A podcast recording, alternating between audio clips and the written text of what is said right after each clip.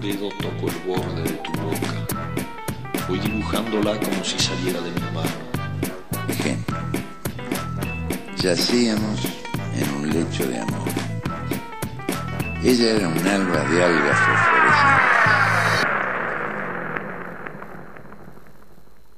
Tonight I'm gonna have myself a real good time. I feel alive.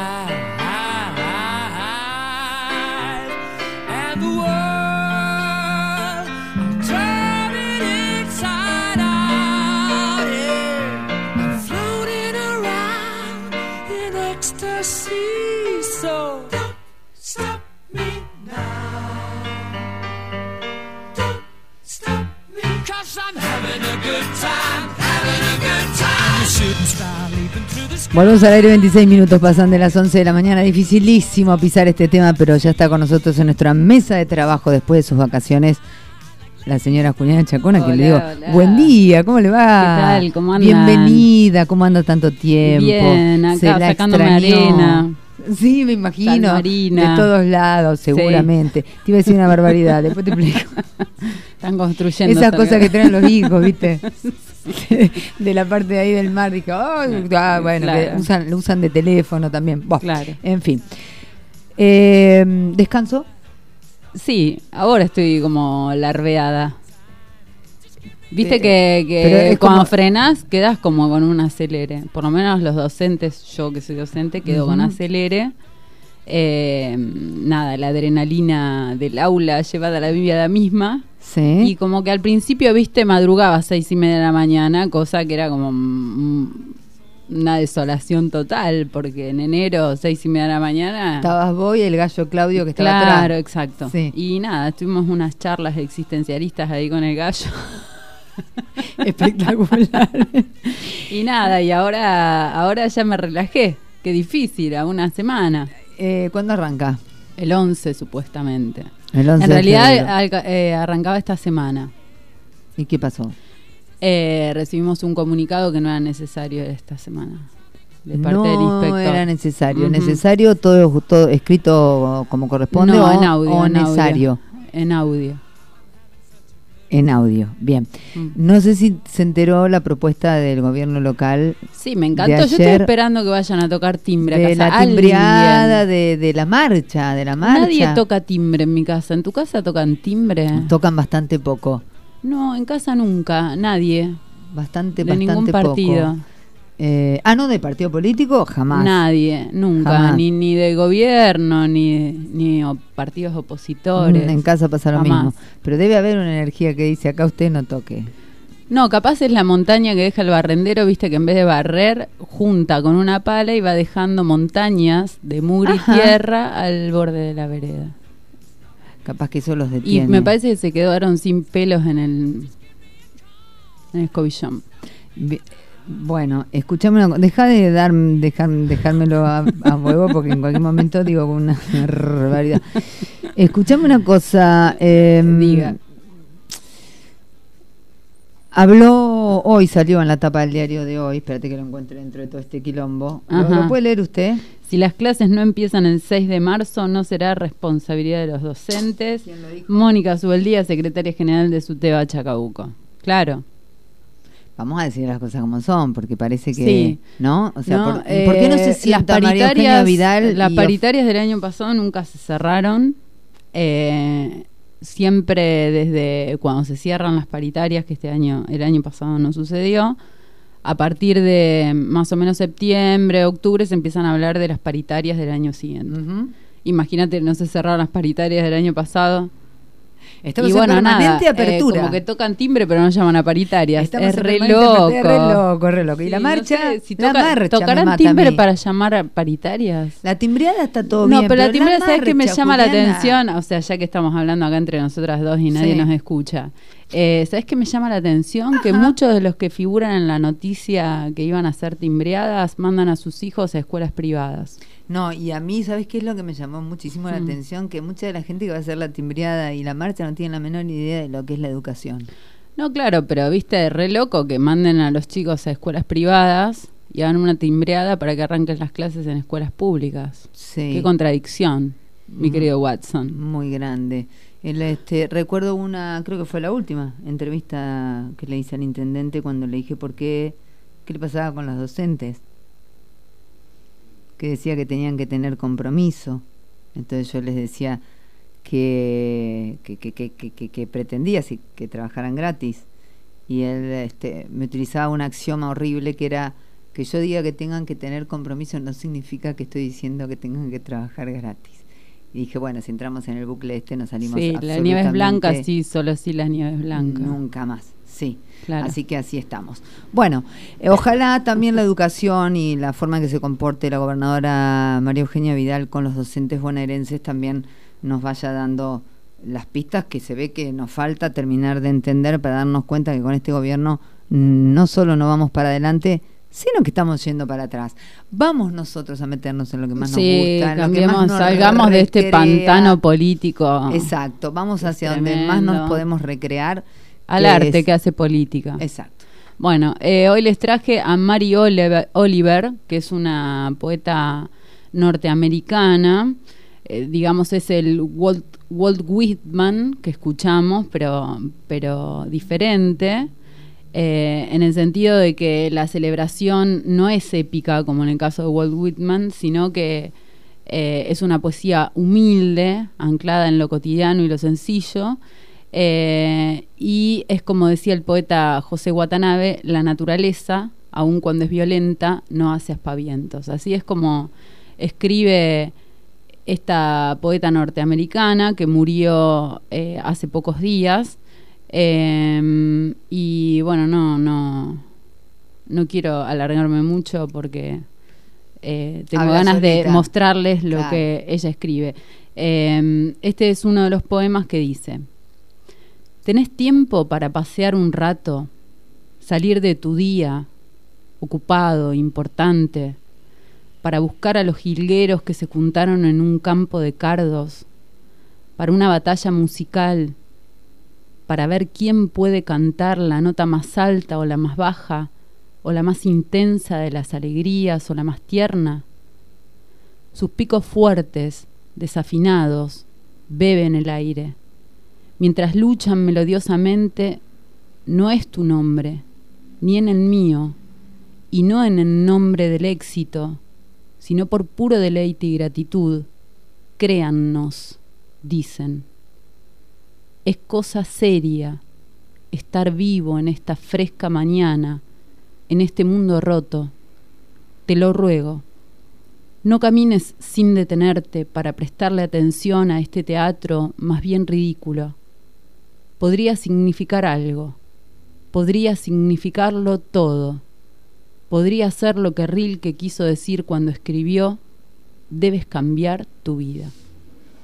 Ah, bueno, arrancamos así. Ahora me tomo un mate. Sí, tomes un mate la- tranquilamente. Porque además cuando te plantean las cosas así tan directamente y uno dice, no, no, yo no hice ninguna batalla musical, no, no, yo tampoco miré ningún pajarito. Eh, ¿Qué carajo estoy haciendo? Te preguntas. Ujú. Se lo agradezco a la señora. ¿eh? Bien, acá va otro, va Me hace otro. sentir bárbaro, sí. Pequeñas cosas a nuestro alcance existen en el mundo, que no están hechas de oro ni de poder, que nadie posee ni puede comprar, ni con una montaña de dinero, que simplemente flotan sobre el mundo o vagan por el campo o en los jardines o en lo alto de las parras. Y aquí estoy, perdiendo el tiempo, como quien dice, mirando hasta que la mirada se vuelve sentimiento y entonces siento que soy yo misma, un pequeño pájaro, terriblemente hambriento, con su pequeño pico explorando y sumergiéndose y un corazón latiendo urgente, casi a punto de romperse. Soy el hambre y el alivio, y también las hojas y las flores, y como ellas estoy llena de goce y me sacudo. Puedes volver a repetir cómo se llama esta señora? Mary Oli- Oliver, la buscan en, en internet. eh, salió publicado un libro de ella, una traducción, porque en realidad es una poeta norteamericana, en eh, Caleta Olivia, en la editorial de Caleta Olivia. Eh, así que, bueno, nada. Ahora, obviamente, su, su obra está siendo difundida acá en la Argentina. Otro, otro de los poemas se llama Irak y escucha lo que dice. Quiero cantar una canción para un cuerpo que vi desplomado y sin nombre, pero claramente joven, alguien que no había vivido todavía y nunca lo haría. ¿Cómo hago? ¿Qué tipo de canción me serviría para este fin? Quizás este poema no termine nunca porque ¿qué respuesta puede haber para cualquiera que vive en este país cómodo y distante, simplemente mirando el espectáculo? Claramente tenía un arma en sus manos. Pienso que no tenía más de 20 años. Pienso, quien quiera que fuese, no importa su origen, podría haber sido mi hermano en un mundo distinto. Pienso que no hubiera estado tirado ahí en un mundo distinto. Pienso que si lo hubiera conocido para su cumpleaños, habría preparado para él una gran fiesta. Es poesía humanista. Claro, y tremenda, ¿eh? porque toda esta alegría y, y- No felicidad no está, claro, está lo vital, digamos, está puesto en todas sus dimensiones. Eh, otro poema de Mary Oliver dice: Me levanto de la silla, me pongo la campera y abandono mi casa por ese otro mundo, el primero, el sagrado, donde los árboles no dicen nada, el sapo no dice nada, el barro no dice nada, y aún así lo que siempre ha sucedido sigue su curso. Los árboles florecen, el sapo salta, y crecen del barro silencioso rosas del color de la sangre.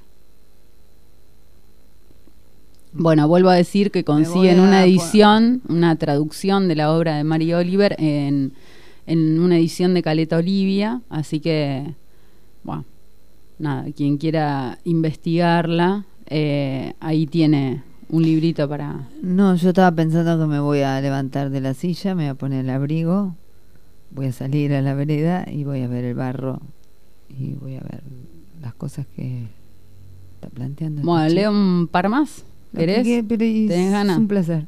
Bueno, ahí va. A la mañana temprano, el día de mi cumpleaños, los caracoles se mueven entre las campanillas sobre el trineo rosado de su cuerpo. La araña duerme entre los pulgares rojos de las frambuesas. ¿Qué voy a hacer? ¿Qué voy a hacer? La lluvia es lenta. Bajo ella reviven los pajaritos, hasta los escarabajos. Las hojas verdes se la toman a lengüetazos. ¿Qué voy a hacer? ¿Qué voy a hacer? La avispa se sienta en el porche de su castillo de papel. La garza azul sale de las nubes flotando. El pez salta, todo arcoíris y boca del agua oscura. Esta mañana los lirios de agua no son menos hermosos, creo, que los lirios de Monet. Y yo no quiero ser más útil, ser dócil, guiar a los chicos entre los campos hasta el texto de la civilidad, enseñarles que ellos son, no son mejores que el pasto. Increíble. Increíble. Sí. Em, va otra, el bosque. Fíjate, en general, en general, ¿no? Trabaja la, la contemplación de la naturaleza. En ese sentido se parece a este Walt Whitman que nombrábamos antes. El bosque se llama este poema. De noche, bajo los árboles, la serpiente negra avanza, gelatina, frotando áspera los tallos de la sanguinaria, las hojas amarillas, los pedacitos de corteza para quitarse la vida vieja. Yo no sé si sabe lo que pasa, no sé si sabe si va a funcionar. A lo lejos la luna y las estrellas iluminan un poco. A lo lejos chilla la lechuza. A lo lejos chilla la lechuza.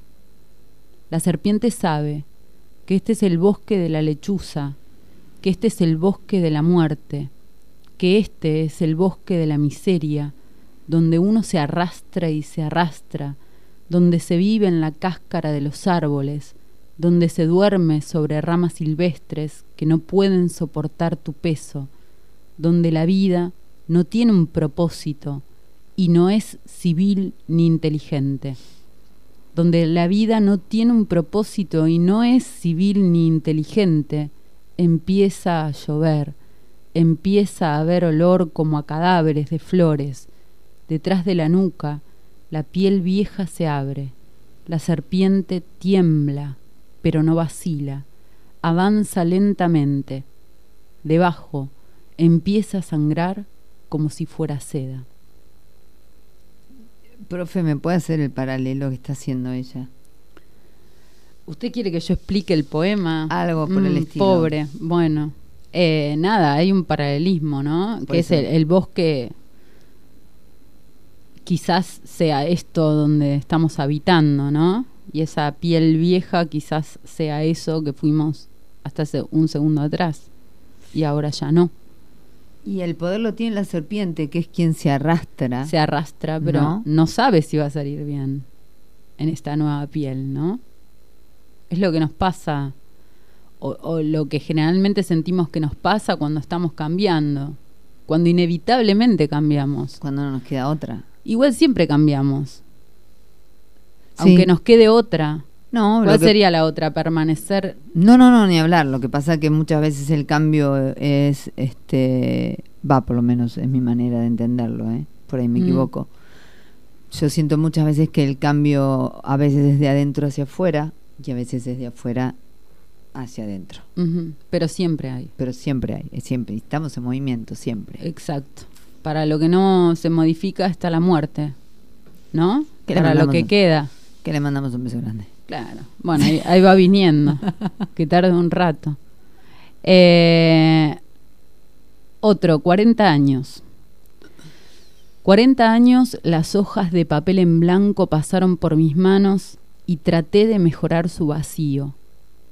Apacible, poniéndoles rulitos, palitos a letras y palabras, llamas pequeñas que saltan. Ninguna página fue menos que fascinante para mí, discursiva, llena de cadencias, con sus nervios pálidos, escondidos, en las curvas de las zoes, tras las haches marciales, en las patas palmípedas de las dobles B, 40 años. Y esta mañana estoy otra vez como siempre detenida mientras el mundo vuelve húmedo y hermoso. Estoy pensando que el lenguaje no es ni siquiera un río, no es un árbol, no es un campo verde, ni siquiera una hormiga negra que viaja eficiente y modesta de un día al otro, de una página dorada a otra. Tiene una cosa, perdón, muy Whitman, que es que Whitman, que es que trabaja con la naturaleza, Claro, sí, ¿no? Como Sí. si sintiera que esa es la fuerza más vital que hay. claro. Pero en toda su vitalidad, ¿no? No es, eh, no es épico, No, no, no, la es la celebración no. Heroica. Es lo más, lo, lo más cercano. lo- Claro, lo cotidiano. Lo cotidiano. Sí. Este otro poema se llama La próxima vez. La próxima vez lo que haría es mirar la tierra antes de decir algo. Detenerme justo antes de entrar en una casa y por un minuto ser emperador y escuchar el viento o el aire inmóvil.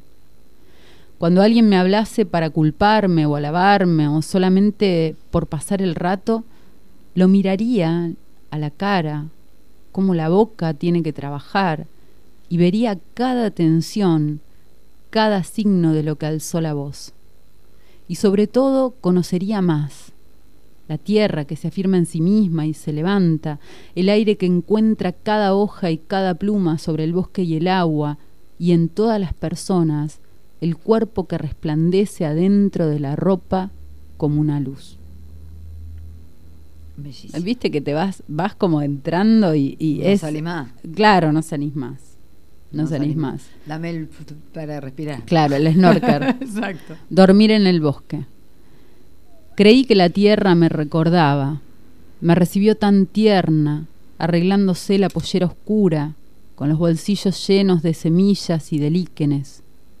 Dormí como nunca, como una piedra en el lecho del río. Nada más que mis pensamientos entre el fuego blanco de las estrellas y yo. Y ellos flotaban livianos como polillas entre las ramas de los árboles perfectos. Toda la noche oí respirar los pequeños reinos a mi alrededor, los insectos y los pájaros que hacían su trabajo en la oscuridad. Toda la noche subí y bajé, como en el agua, forcejeando con una condena luminosa. A la mañana me había convertido en algo mejor, por lo menos una docena de veces. ¿No? Y acá tenés otra vez la serpiente. Eh, leo el último. Y con este me voy. El viaje se Yo de llama. la canchera, sí. No. el viaje. Viajemos, sí, viajemos. Un día supiste por fin lo que tenías que hacer y empezaste, aunque a tu alrededor las voces seguían gritando sus malos consejos, aunque toda la casa empezó a temblar y sentiste el antiguo tirón en los tobillos. Arreglame la vida, gritaba cada voz, pero no paraste. Pará. Puedes empezar otra vez. Empiezo otra vez. Escuchen todas las mujeres que estén escuchando sin máscaras. El viaje. Un día supiste por fin lo que tenías que hacer y empezaste, aunque a tu alrededor las voces seguían gritando sus malos consejos, aunque toda la casa empezó a temblar y sentiste el antiguo tirón en los tobillos. Arreglame la vida, gritaba cada voz, pero no paraste. Sabías lo que tenías que hacer, aunque el viento hurgaba con sus dedos rígidos en las bases mismas, aunque su melancolía fuera terrible. Ya era bastante tarde, y una noche salvaje, y la calle estaba llena de ramas caídas y de piedras. Pero de a poco, mientras dejabas las voces atrás, las estrellas empezaron a arder entre las sábanas de nubes, y había una voz nueva, que lentamente reconociste como tu propia voz, que te acompañaba mientras te adentrabas más y más en el mundo, decidida a hacer lo único que podías hacer, decidida a salvar la única vida que podías salvar. Gracias. Gracias por dejarnos con el culo mirando al norte. De Te- nada, te me esperamos encanta. el martes que viene. Vení más ¿El martes que viene venimos? ¿El martes que viene qué es? ¿El mar martes ¿Qué que pasa viene? el martes que viene? Claudio dice que no, que no viene. El martes que viene dice Claudio que no. Espera. No, el otro, el otro. Ah, el otro. El 12 sí, el- el 19 no. Ah, ok. Sí. Bueno, el martes que viene. Sí, véngase con Paul Divir, si, fue, si es tan amable. Un placer, como siempre. De nada. 50 minutos pasan de las 11 de la mañana, pasó Juliana Chacón sin máscaras. Explode, I'm burning through the sky. yeah. 200 Estaré enfermo de poesía. No puedo parar de leer ni de escribir poesía. Toco tu boca.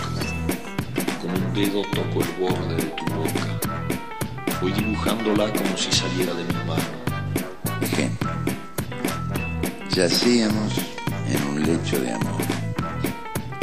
Ella era un alba de algas